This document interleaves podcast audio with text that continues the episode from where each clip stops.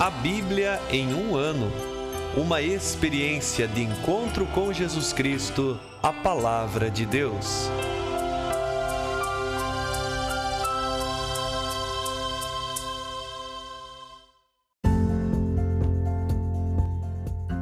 Olá, eu sou Yuri, seminarista da Diocese de Ponta Grossa, Paraná. Você está ouvindo o podcast A Bíblia em um Ano, onde ouvimos a voz de Deus e procuramos viver segundo a Sua vontade por meio da Sagrada Escritura. Usando uma linha do tempo, vamos ler a Bíblia inteira, sem deixar nada de fora, em 365 dias, descobrindo como a história da salvação se desdobra e se atualiza em nossas próprias vidas e na vida da Igreja. Entrando em contato com toda a Sagrada Escritura, vamos aprofundar nossa experiência da fé que professamos, da fé que celebramos, da fé que rezamos e da fé que vivemos. Estamos usando a Bíblia Católica como a tradução oficial da CNBB, a Conferência Nacional dos Bispos do Brasil. Você pode baixar o plano de leitura completo para os 365 dias por meio de um link que você encontra na página do Instagram a Bíblia.em um ano ou no facebook.com barra seminário PG. Você também pode se inscrever nesse podcast por meio da plataforma que preferir para receber as notificações diárias dos novos episódios.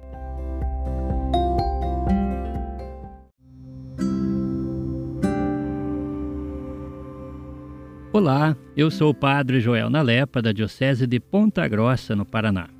Antes de iniciarmos a leitura e a escuta dos textos bíblicos propostos para hoje, vamos pedir que o Espírito Santo ilumine nossa mente e nosso coração para que a palavra de Deus frutifique em nossas vidas.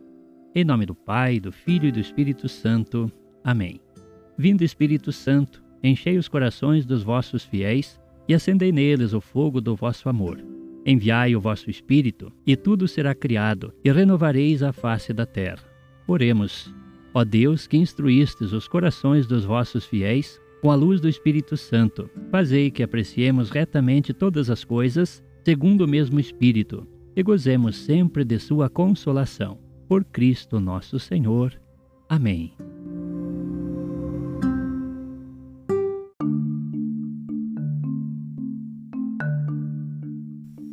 Hoje é o dia 16 do nosso podcast. Nós vamos continuar a leitura do livro do Gênesis, hoje capítulos 16 e 17, onde, entre outras coisas, veremos o sinal da aliança de Deus com Abraão. Também leremos os capítulos 5 e 6 do livro de Jó, onde veremos a continuação do diálogo de seu amigo Elifaz e depois uma resposta de Jó. E no livro de Provérbios leremos ainda do capítulo 1, os versículos 25 a 33. Gênesis capítulo 16 Sarai, mulher de Abrão, não lhe havia dado filhos. Ora, ela tinha uma escrava egípcia chamada Agar. E Sarai disse a Abrão: Já que o Senhor me impediu de dar à luz, une-te à minha escrava, talvez eu possa ter um filho por meio dela. E Abrão atendeu ao conselho de Sarai. Assim, quando fazia dez anos que Abrão habitava na terra de Canaã, Sarai, a mulher de Abrão, tomou sua escrava egípcia, Agar, e deu-a por mulher a seu marido Abrão. Ele uniu-se a Agar e ela engravidou. Quando ela se viu grávida, começou a olhar sua senhora com desprezo. Então Sarai disse a Abrão: A injúria que estou sofrendo caia sobre ti. Eu mesma pus a minha escrava em teus braços, mas logo que ela se viu grávida, começou a me olhar com desprezo. Que o Senhor decida entre mim e ti. Abrão respondeu a Sarai: Olha, a escrava está em tua mão, faze-lhe como bem te parecer. Então Sarai a humilhou tanto que Agar fugiu de sua presença. Um anjo do Senhor a encontrou junto a uma fonte no deserto, no caminho de Sur, e disse-lhe: Agar, escrava de Sarai, de onde vens e para onde vais? Ela respondeu: Estou fugindo da presença de Sarai, minha senhora. E o anjo do Senhor lhe disse: Volta à tua senhora e humilha-te sob as suas mãos. E o anjo do Senhor acrescentou: multiplicarei a tua descendência de tal forma que ninguém poderá contar. Então o anjo do Senhor lhe disse: Olha, estás grávida, darás à luz um filho e o chamarás Ismael, porque na tua humilhação o Senhor te escutou. Como um asno selvagem será este homem.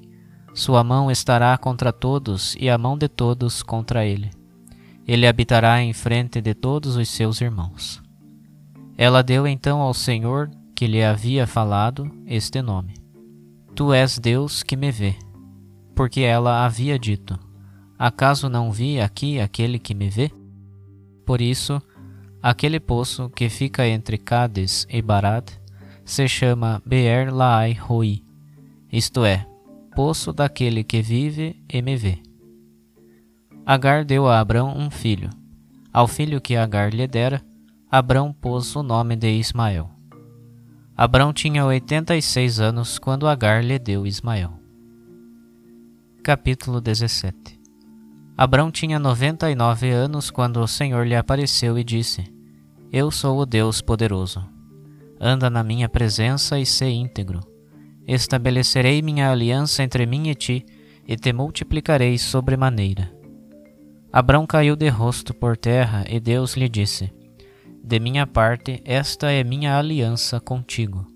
Serás pai de uma multidão de nações. Não serás mais chamado Abrão, mas o teu nome será Abraão, porque farei de ti o pai de uma multidão de nações eu te tornarei sobremaneira fecundo. De ti farei nações e reis sairão de ti. Estabeleço minha aliança entre mim e ti e a tua descendência depois de ti, através de suas gerações, uma aliança perene, para que eu seja o teu Deus e o de tua descendência depois de ti. A terra na qual migrares, toda a terra de Canaã, eu a darei em propriedade perene a ti e à tua descendência e eu serei o seu Deus. Deus disse a Abraão: De tua parte guardarás a minha aliança, tu e tua descendência depois de ti, através de suas gerações. Esta é a minha aliança, que devereis guardar entre mim e vós e a tua descendência depois de ti. Todo varão entre vós será circuncidado. Fareis a circuncisão na carne do vosso prepúcio esse será o sinal da aliança entre mim e vós. No oitavo dia do nascimento serão circuncidados todos os varões de vossas gerações, tanto o escravo nascido em casa, como o que foi comprado por dinheiro de algum estrangeiro, sem ser de tua descendência. Seja circuncidado tanto o escravo nascido em casa como o comprado por dinheiro. Assim minha aliança estará em vossa carne como aliança perene. O varão incircunciso, porém, aquele que não tiver a carne de seu prepúcio circuncidada, será eliminado do seu povo, pois rompeu minha aliança. Deus disse ainda a Abraão: Quanto à tua mulher, Sarai, já não a chamarás Sarai, mas Sara. Eu a abençoarei e por meio dela também te darei um filho. Eu a abençoarei e ela será mãe de nações. Dela procederão reis de povos. Abraão caiu de rosto por terra e riu, dizendo consigo mesmo: Um homem de cem anos poderá gerar um filho, e Sara, aos noventa, dar à luz? E Abraão disse a Deus: Que Ismael viva diante de tua face. Deus, porém, respondeu: Na verdade, Sara, tua mulher, te dará um filho, e tu o chamarás Isaque. Estabelecerei com ele minha aliança como aliança perene para sua descendência depois dele. E também a respeito de Ismael, atendo o teu pedido. Eu o abençoarei e o tornarei fecundo, e o farei crescer sobremaneira. Doze chefes ele há de gerar, e eu farei dele uma grande nação. Quanto à minha aliança, porém, eu a estabelecerei com Isaque, o filho que Sara te dará no ano que vem, por este tempo. E tendo acabado de falar, Deus subiu de junto de Abraão. Abraão tomou então seu filho Ismael, bem como todos os que nasceram em sua casa ou foram comprados por dinheiro, todos os varões da casa de Abraão, e nesse mesmo dia circuncidou-lhes a carne do prepúcio, como Deus lhe havia ordenado. Abraão tinha noventa e nove anos quando lhe circuncidaram a carne do prepúcio. Seu filho Ismael tinha treze anos quando lhe circuncidaram a carne do prepúcio. No mesmo dia foram circuncidados Abraão e seu filho Ismael, e todos os homens de sua casa, tanto os que nela nasceram como os que foram comprados de um estrangeiro, foram circuncidados com ele. Jó capítulo 5 Chama, pois, se é que alguém vai responder-te. A qual dos anjos te voltarás? De fato, a raiva mata o insensato e a inveja acaba como um imbecil. Bem viu o insensato criar raízes, mas logo amaldiçoei sua morada. Seus filhos estarão longe da felicidade, espezinhados no tribunal, sem alguém que os liberte. Os famintos comerão da sua colheita, assaltantes os sequestrarão e sedentos sugarão seus bens. Pois a maldade não sai do pó e o labor não se origina do chão. É o ser humano que gera o labor, como os pássaros levantam o voo. Por esse motivo rogarei ao Senhor e diante de Deus exporei minha fala.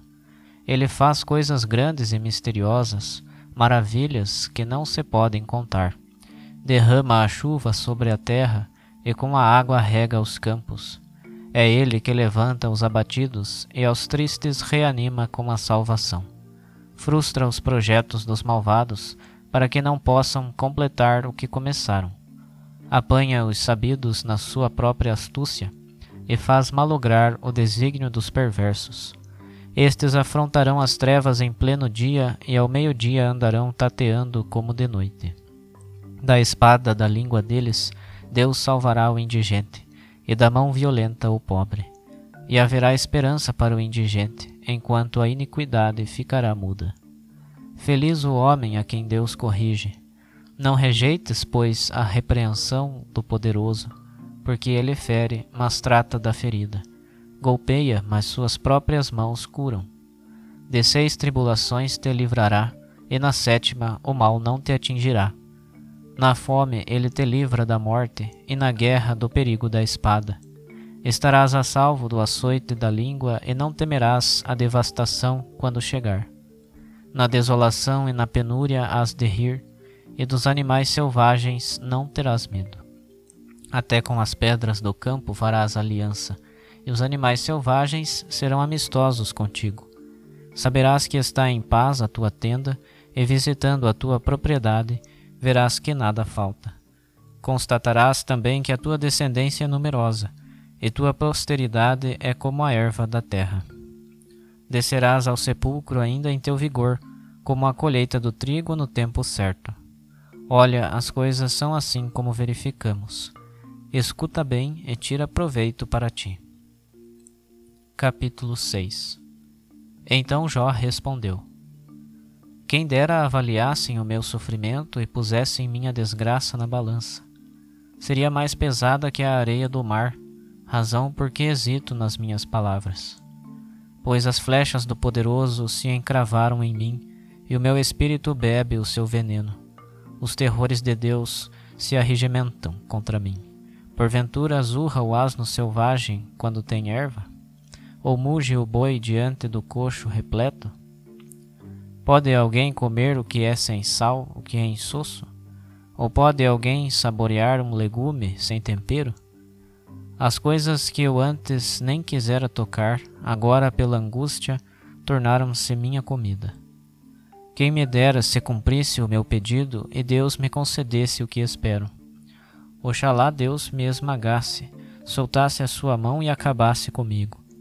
Isto seria um consolo para mim, e eu exultaria mesmo no pavor implacável, e não ocultaria as palavras do santo. Pois que força é a minha para poder suportar? Ou qual o meu fim para eu agir com paciência? Acaso sou forte como as pedras, e minha carne será de bronze? Ou não encontro mais apoio em mim mesmo? Será que minha força se afastou de mim? Quem recusa ao amigo a misericórdia, abandonou o temor do poderoso. Meus irmãos me enganaram, como o leito das torrentes que desaparecem, avolumadas pelo degelo, quando sobre elas irrompe a neve, no momento em que escorrem, secam, e vindo o calor, evaporam-se. As caravanas desviam-se de suas rotas e, adentrando o deserto, perecem. As caravanas de Temá as procuram, os viandantes de Saba nelas esperam. Confundiram-se, porém, os que nelas esperavam. Lá chegando, cobriram-se de vergonha. Assim sois vós agora para mim. Vendo a minha desgraça, ficais com medo. Acaso eu pedi, trazei-me alguma coisa, ou dai-me algo dos vossos bens? Ou ainda livrai-me das mãos do inimigo, do poder dos fortes libertai-me?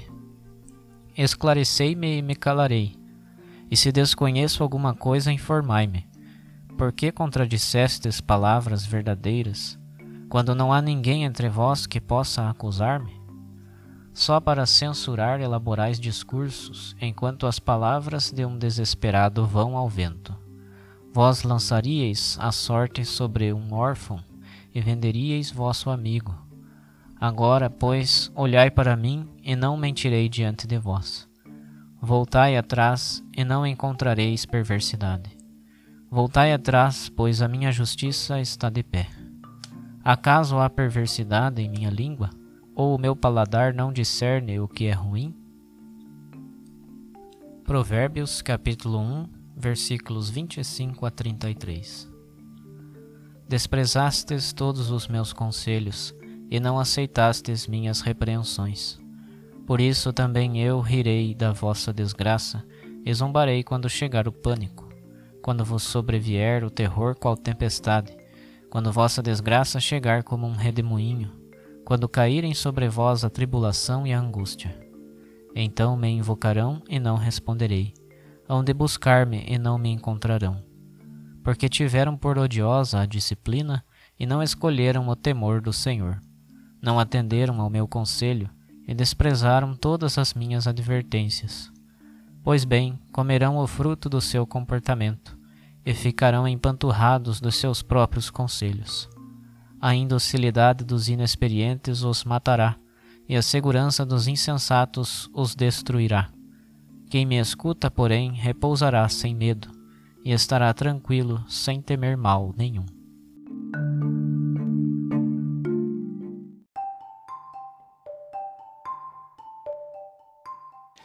Olá, eu sou o Padre Tiago, Padre Diocesano, da Diocese de Ponta Grossa, no Paraná. Na leitura do livro do Gênesis, nos capítulos 16 e 17, nós chegamos ao centro da aliança que Deus faz com Abraão. Destaco hoje principalmente o capítulo 17, a aliança selada entre Deus e Abraão. Nós já vimos nos capítulos anteriores a primeira aliança que Deus faz com o ser humano e a aliança que ele faz com Noé. Lembramos que a aliança é sempre este pacto, esta promessa de Deus ao homem. No caso de Noé, era uma promessa de que nunca mais Deus destruiria a terra por meio do dilúvio, e o sinal daquela aliança com Noé era o arco-íris. Agora, com Abraão, nós vemos que a aliança que Deus faz com ele é uma aliança, uma promessa de descendência e a promessa de uma terra. E para selar essa descendência com Abraão, Deus pede duas coisas a ele. A primeira delas está no versículo 1 do capítulo 17: Anda na minha presença e se íntegro. Deus faz a parte dele. Com toda certeza, Deus cumprirá sua promessa. Mas de Abraão, pede para que ele nunca deixe de andar nos caminhos de Deus, nunca deixe de estar na presença de Deus, nunca deixe de ser íntegro, ou como vão dizer algumas outras traduções bíblicas, ser perfeito diante de Deus. E além deste estar, de andar na presença de Deus, dessa integridade pedida a Abraão, Deus também pede um sinal visível, assim como o arco-íris para Noé, para Abraão, o sinal desta aliança será a circuncisão. Diz o versículo 11 deste capítulo 17: Circuncidareis a carne do prepúcio, e esse será o sinal da aliança entre mim e vós. Dessa forma, no oitavo dia do nascimento serão circuncidados todos os meninos de cada geração. E agora, ao atualizar este texto para a nossa vivência cristã, nós vamos perceber que este sinal na carne da circuncisão já não é mais necessário. Aliás, Paulo vai falar muito sobre isso nas suas cartas, dizendo que ao invés de um sinal na carne, que é a circuncisão, precisamos circuncidar o coração. O nosso coração é que precisa estar sempre aberto, sempre disposto a acolher o próprio Deus. Não precisamos mais da circuncisão na carne, mas assim como Deus pediu a Abraão, anda na minha presença e ser íntegro, isso ele pede para nós até hoje. Para nós ainda continua valendo este pedido de Deus, andar na sua presença e manter sempre a integridade na vida, a coerência de vida, uma vida cristã concreta, uma vida cristã coerente. Isso ainda continua sendo válido para os nossos dias. E tendo não mais a circuncisão na carne, mas no coração, e ao andarmos sempre na presença de Deus, nós vamos perceber como diz o livro de Jó, no capítulo 5, no versículo 17, que é feliz o homem a quem Deus corrige, ou seja, nesta nossa caminhada de uma vida coerente, buscando uma vida coerente, querendo caminhar nos caminhos de Deus, andar na presença de Deus, nós vamos ver que Deus sempre estará nos corrigindo, Muitas vezes aquelas provações, aqueles momentos difíceis da nossa vida, na verdade, são formas que Deus permite para nos corrigir, para nos emendar, para nos colocar novamente no caminho correto. Também está no livro de Jó, já no versículo 18 deste capítulo 5, também a frase bonita: Se Deus fere, também ele trata da ferida. Se ele golpeia, suas próprias mãos nos curam. Com certeza, na vida de Abraão, ele teve muitos momentos de provas, muitos momentos em que ele percebeu a correção de Deus, e da mesma forma na nossa vida, com certeza temos as nossas provas, com certeza Deus usa dessas provas para nos corrigir. Mas, apesar de tudo isso, se continuarmos sempre querendo andar na presença de Deus, vai se cumprir em nós aquilo que está no livro dos Provérbios, no capítulo 1, versículo 33. Diz a sabedoria: Quem me escuta repousará sem medo e estará tranquilo, sem temer nenhum mal. Eis aqui os frutos que colheremos se, assim como Abraão, buscarmos sempre andar na Sua presença. Repousaremos sem medo estaremos tranquilos diante das adversidades, diante das provas e jamais temeremos nenhum mal.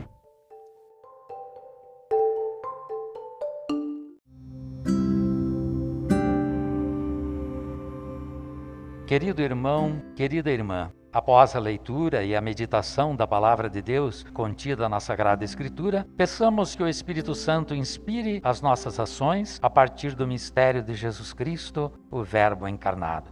Oremos. Ó Deus, concedei ao vosso povo alimentar-se cada vez mais da vossa palavra e nela encontrar a fonte da vida. Por nosso Senhor Jesus Cristo, vosso Filho, na unidade do Espírito Santo. Amém. Quem vos fala é o Dom Sérgio Arthur, bispo da Diocese de Ponta Grossa, no Paraná. Desça sobre vós a bênção de Deus Todo-Poderoso, Pai e Filho e Espírito Santo. Amém.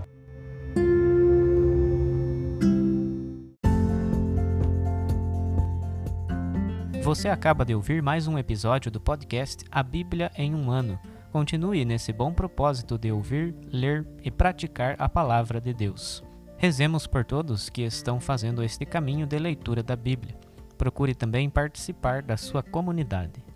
A permissão para uso do plano de leitura The Bible in a Year com Padre Mike Schmitz e Jeff Kevins foi concedida por Ascension. A versão original pode ser baixada em ascensionpress.com. Todos os direitos desse plano estão reservados à Ascension. Os demais conteúdos do podcast não são criados, revisados ou apoiados por Ascension. Até amanhã.